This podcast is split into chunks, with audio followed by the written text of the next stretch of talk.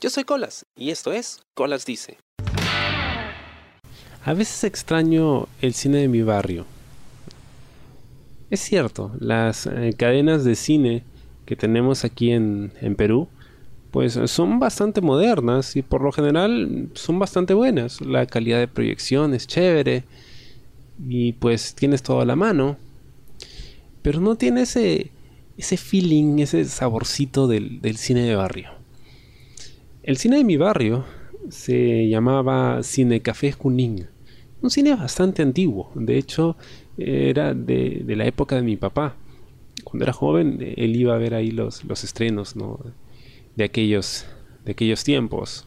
Las películas de James Bond, que a él siempre le han gustado y a mí pues me encantan. Y por esas cosas de la vida cerró por varios años hasta que finalmente decidieron reabrir sus puertas. Mi primera vez en el cine fue a los 7 u 8 años. Acababa de estrenarse la película de Los Caballeros del Zodiaco, aquí en Lima. Y todos en el colegio moríamos por ir a verla. El anime estaba muy de moda y estaba muy pegado. Y en realidad no sabía cómo era el tema. Pero apenas vi la publicidad en televisión, le rogué a mi papá que me lleven al cine. Y así fue mi primera vez eh, frente a una pantalla gigante. Era el cine Tacna, en el centro de Lima. Un cine que, bueno, también creo ya cerró sus puertas. Y fue un sábado por la mañana.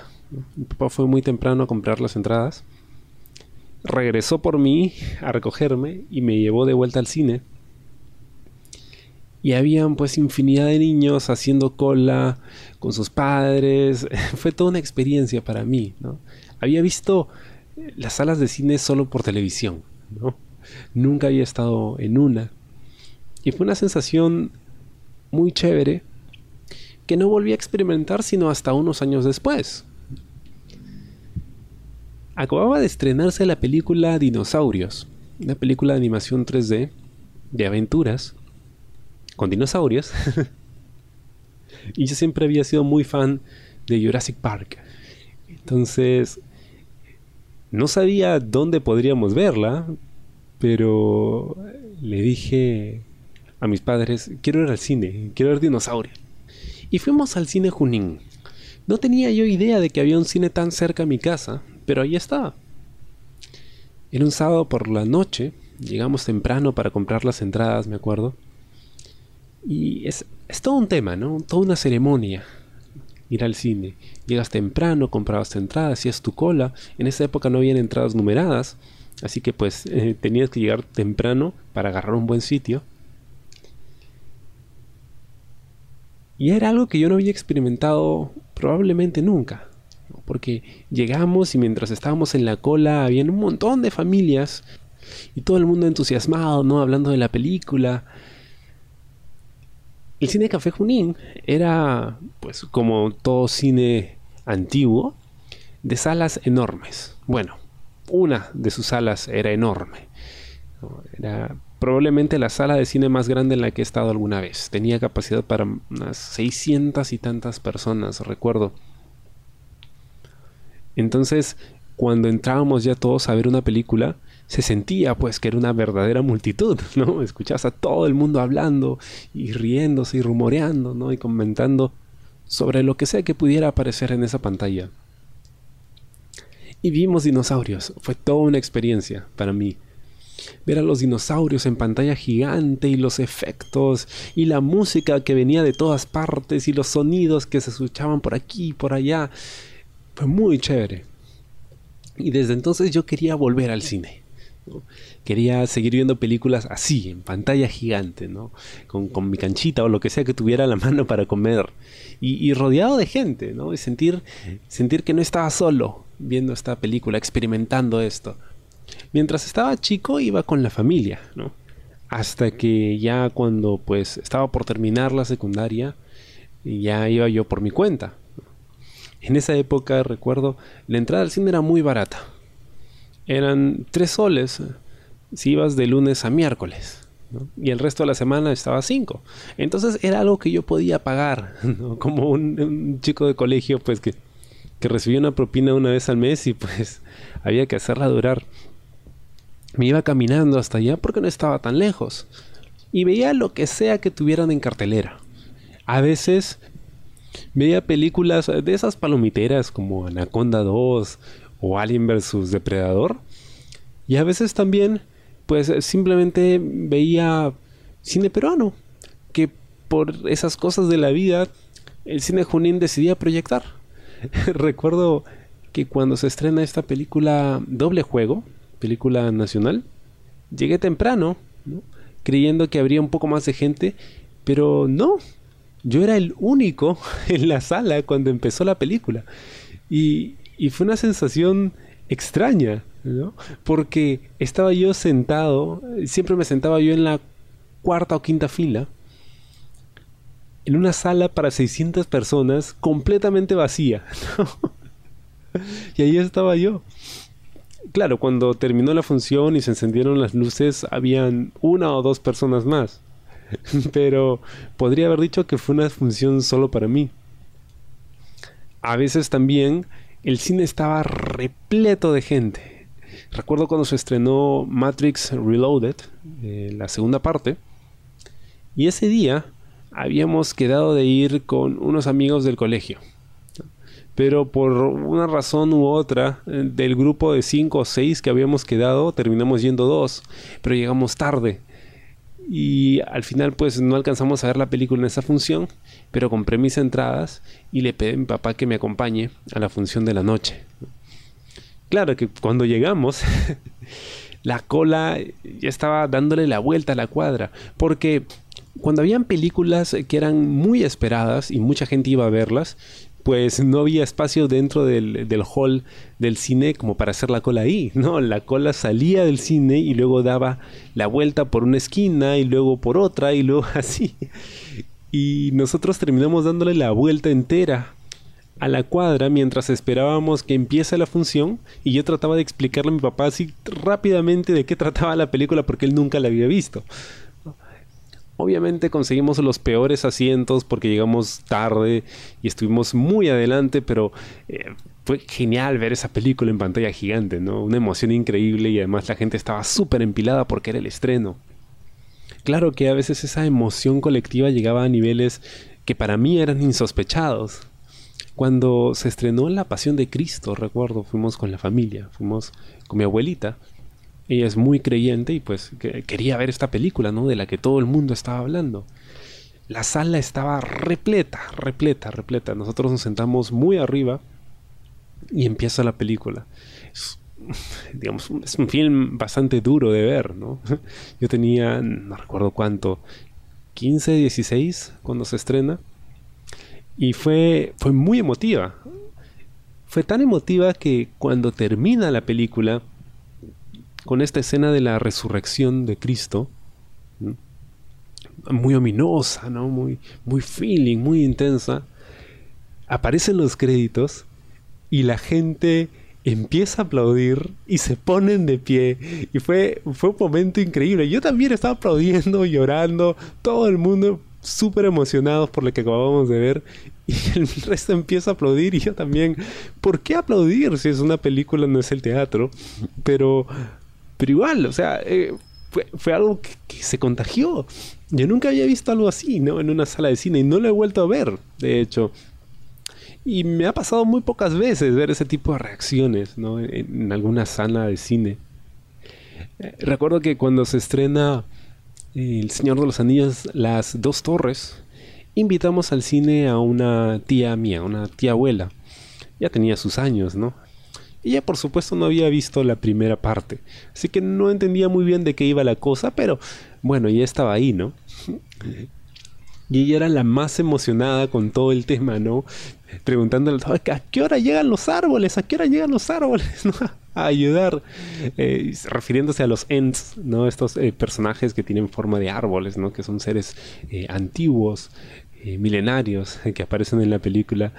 Y y ver ese tipo de reacciones, ¿no? Era, era muy emocionante, era, era anecdótico, ¿no? Es algo que nunca te olvidas, que a pesar de que en el cine supuestamente eres tú y la película, pues también tienes la oportunidad de, de compartir estos momentos, ¿no? Con la gente que te rodea.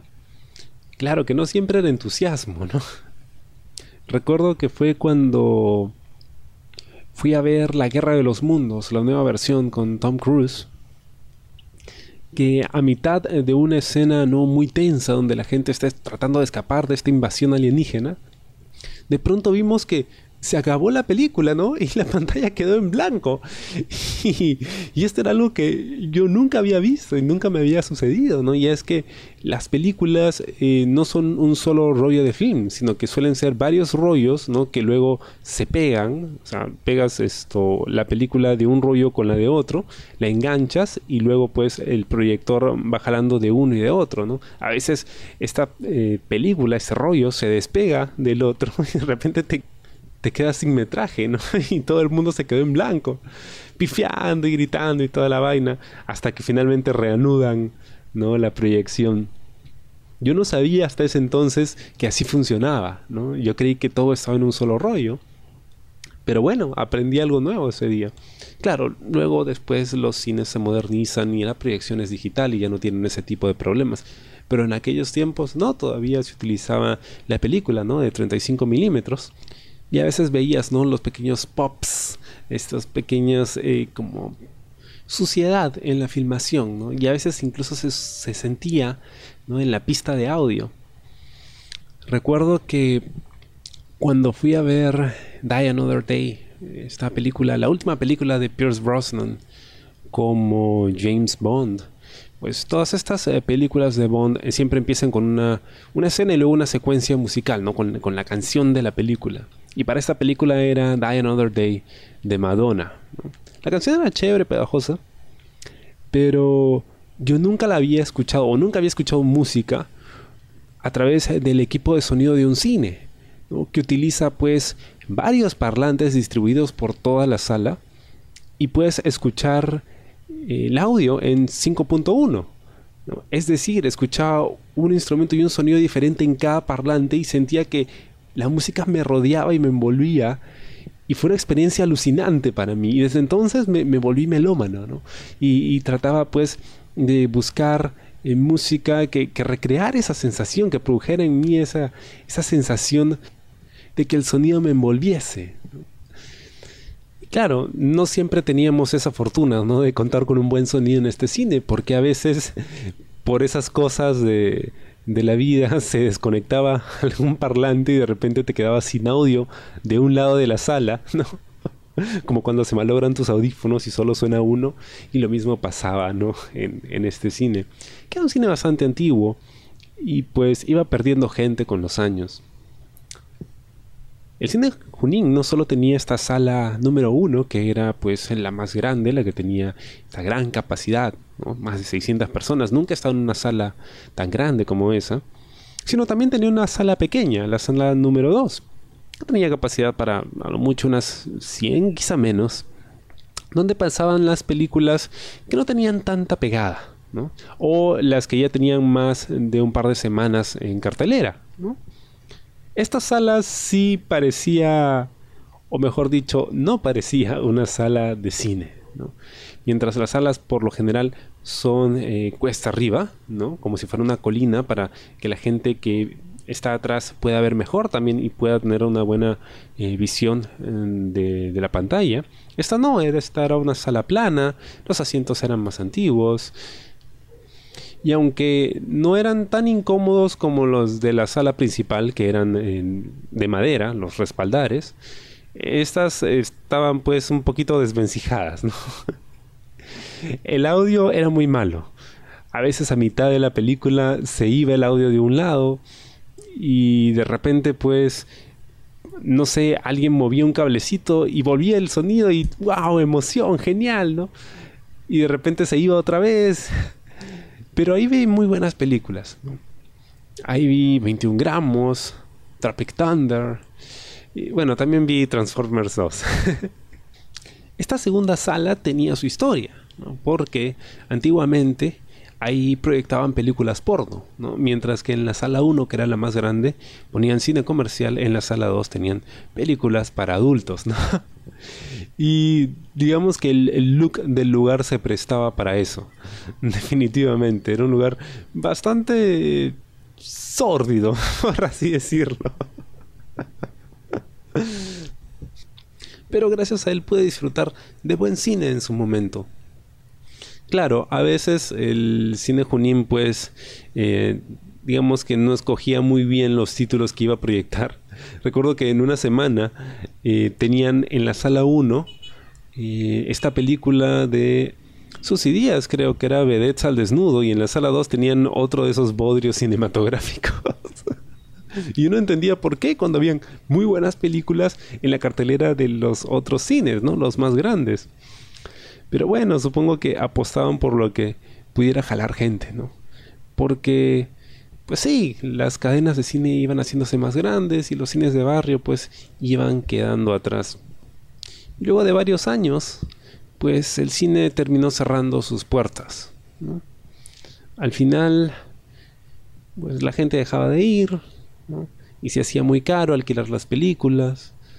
¿no? no había tanta variedad como en otros cines.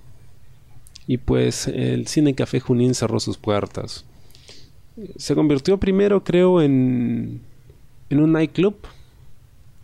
Luego lo alquilaban, creo, para conferencias y cosas así. Y hasta el momento, entiendo, sigue clausurado y en alquiler. ¿no? han encontrado qué hacer con él hasta el día de hoy.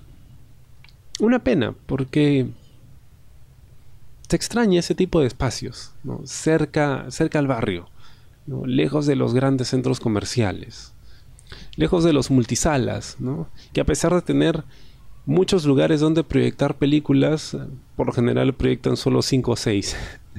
no hay tanta variedad como, como debería. Siempre pensé que este tipo de salas deberían ser rescatadas por las municipalidades y usarlas para para hacer proyecciones de cine de, de todas las épocas, cine peruano y de fuera, cortos, ¿no? Para que, para que la gente no pierda la costumbre de, disfrutar el cine, ¿no? de no verlo como, como algo palomitero y, comercial, algo de momento, un entretenimiento efímero, sino como algo que puedes experimentar, ¿no? Con, un grupo de gente. Una de las cosas que más me gustaba del cine Junín y que pues se perdió, ¿no? Y ya no vi más en, otros cines, es que cuando habían estos estrenos grandes, ¿no? De películas así de blockbusters, eh, siempre había fuera del cine un señor que vendía los pósters de las películas, ¿no? Pirateados, obviamente, pero, pero tenías el póster. Recuerdo que mi papá me llevó a ver El hombre araña cuando se estrenó en 2002. Estábamos por ahí de casualidad y yo había perdido la fe de poder ver la película. ¿no? Todos en mi salón ya la habían visto, pero yo no había podido porque pues no había plata o, no había tiempo para que me llevaran al cine. Y habían pasado unas semanas desde su estreno. Y de repente estábamos ahí cerca al cine y veo este enorme cartel colgado en la fachada del cine. Era, un, cartel hecho de tela negra, ¿no? Con eh, letras y números que parecían eh, recortes de papel de colores. Y ahí estaba el hombre araña y estaban los horarios. Y no faltaba mucho para la próxima función. Y mi papá pues me compra la entrada y vamos a ver el hombre araña. Chévere, ¿no? Ver el hombre araña por primera vez. A todos nos alucinó, creo. Y a la salida del cine, ahí estaba este señor vendiendo los pósters. Y me compré mi póster que aún conservo. Y ahí lo tengo, en mi cuarto. ¿no? Después de todos estos años, aún tengo mi póster del hombre araña. Se extraña, se extraña el cine Junín.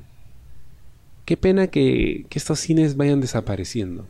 Qué pena que, que el barrio no pueda tener un cine donde poder encontrarse consigo mismo, ¿no? encontrarse con, su gente y donde podamos vacilarnos todos y, conectarnos ¿no? con la película y, y, con nosotros mismos. Bueno, espero les haya gustado el programa de esta semana. Conmigo será hasta la próxima. Yo soy Colas Y esto fue Colas Dice. ¿Te gustó el programa? Sí. Suscríbete y comparte.